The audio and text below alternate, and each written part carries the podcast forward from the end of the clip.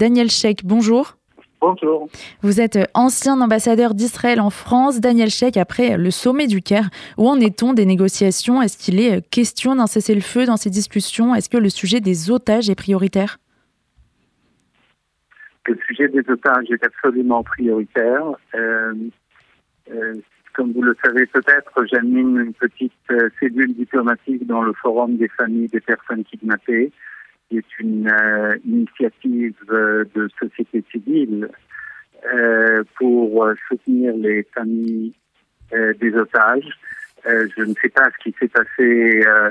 je ne sais pas ce qui s'est passé au Caire exactement, mais s'ils ne sont pas parvenus à avoir un communiqué commun qui comporte une mention du sort des otages, je, ne pense pas que qu'il s'agisse euh, d'une initiative ou d'une opération qui aurait euh, euh, qui serait à même à aider la situation sur le terrain.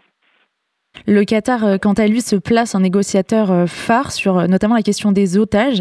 Mais quelle est la place de la France dans, dans ces discussions? Je, vous entends mal. Quelle était la question?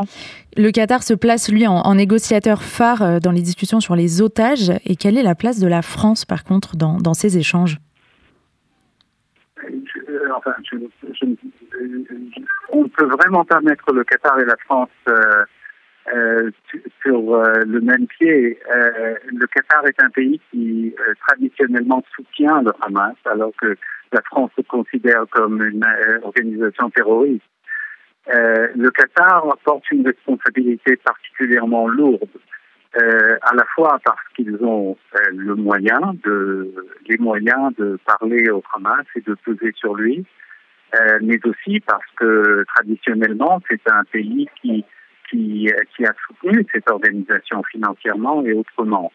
le rôle de la France, je ne peux pas l'imaginer aujourd'hui, mais je suis confiant euh, que si euh, Emmanuel Macron, le président, euh, voyait une possibilité de contribuer positivement à, à, la libération des otages, je ne doute pas une seconde qu'il ferait tout ce qui est dans ses moyens.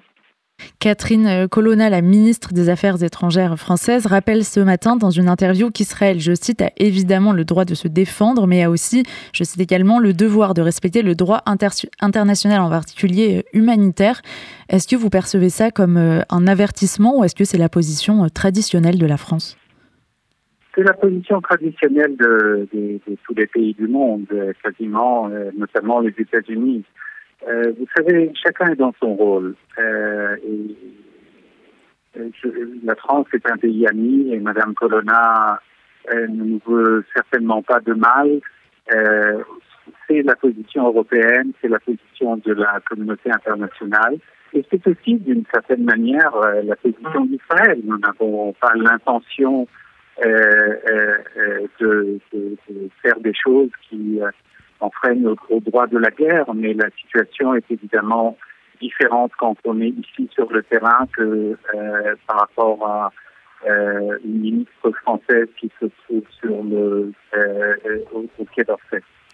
Une démocratie contre un mouvement terroriste, c'est ça aujourd'hui Israël contre le Hamas, entre guillemets. C'est une réelle asymétrie. Comment c'est appréhendé en Israël?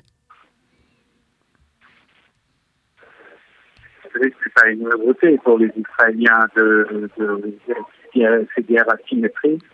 Euh, la dernière guerre entre guillemets symétrique, c'était en 1973. Euh, donc euh, malheureusement, c'est une situation qui est loin d'être inédite chez nous. Il y a il y a des, problématiques particulières quand on combat une organisation qui n'est pas un État. Euh, elle n'a pas les responsabilités euh, qu'a un État. Elle ne se, elle ne se plie pas à des règles euh, qui sont euh, plus ou moins acceptées entre États. Et surtout, c'est une organisation qui se cache derrière une immense population euh, civile. ce ne sont pas vraiment des combattants. c'est pas eux qui combattent. eux, ils ont perpétré ce qu'ils ont perpétré. Cette horreur de brutalité et de cruauté du 7 octobre. Et maintenant, ils sont terrés quelque part dans les tunnels alors que la population palestinienne de Gaza souffre. il n'y a, a, pas d'autre mot et va continuer à souffrir alors que euh, les gens du Hamas qui portent l'entière responsabilité pour cette souffrance, euh, eux, euh, se, se, cachent bien sous terre. Sur la question des, otages, pour y revenir un instant, ils sont plus de 200. que veut le Hamas en échange? Et est-ce que vous voyez, vous, la libération des deux premières otages américaines vendredi comme un signe d'espoir ou au contraire comme le fait que ça va être beaucoup plus difficile pour les otages israéliens qui n'ont pas de double nationalité? Alors, euh, en toute honnêteté, j'ignore complètement ce que exige le Hamas. Je ne sais pas. Euh, peut s'imaginer que c'est la libération de, prisonniers palestiniens qui se trouvent dans des prisons israéliennes, mais je fais un détail là-dessus. Euh, Est-ce que c'est une lueur d'espoir? Oui et non. Euh, c'est-à-dire, d'une part, oui, parce que c'est un signal euh, que euh, on peut parler, qu'il y a cette possibilité d'échange, mais c'est une toute petite lueur. Ce sont deux personnes sur plus de 200 euh, et, et, il y a encore un énorme chemin à faire. Est-ce qu'Israël, dans euh, cette guerre et dans le fait que l'opération terrestre semble décalée, veille à l'opinion internationale, la prend en considération dans ses actions et ses plans? Est-ce qu'Israël, dans euh, le fait de lancer ou non l'opération terrestre et le fait que ça semble être décalé depuis plusieurs jours, est-ce qu'Israël prend l'opinion internationale en considération dans, dans cette réflexion? Vous posez la question à la mauvaise personne. Je ne sais pas euh, quelles sont les considérations de mon gouvernement. Euh, théoriquement, euh, je pense qu'il faut prendre ça en considération. Ce n'est pas un élément euh, décisif, euh, forcément, mais c'est toujours une bonne idée de prendre tous les éléments en considération et il y a une valeur à maintenir cette coalition de soutien et de sympathie à Israël qui s'est formée après le 7 octobre et qui va s'effriter avec le temps. C'est clair, il n'y a aucun doute. Plus on s'éloigne des événements, euh, plus euh, euh, la mémoire collective des divers pays sur ce drame va, va faiblir. donc oui, je pense que ça a une valeur, mais ce ne sera pas l'élément décisif. Est-ce qu'il serait... Ça ne doit pas être l'élément décisif. Est-ce que vous, aujourd'hui, dans, dans la perspective d'un risque d'un conflit régionalisé, vous craignez pour l'existence d'Israël? Je suis confiant qu'Israël pourra se défendre euh, même dans un conflit régional, mais je pense que c'est dans l'intérêt du monde entier euh, d'éviter un embrasement régional. Je pense que les États-Unis euh, et les pays occidentaux de manière générale envoient des signaux très très clairs à cet égard.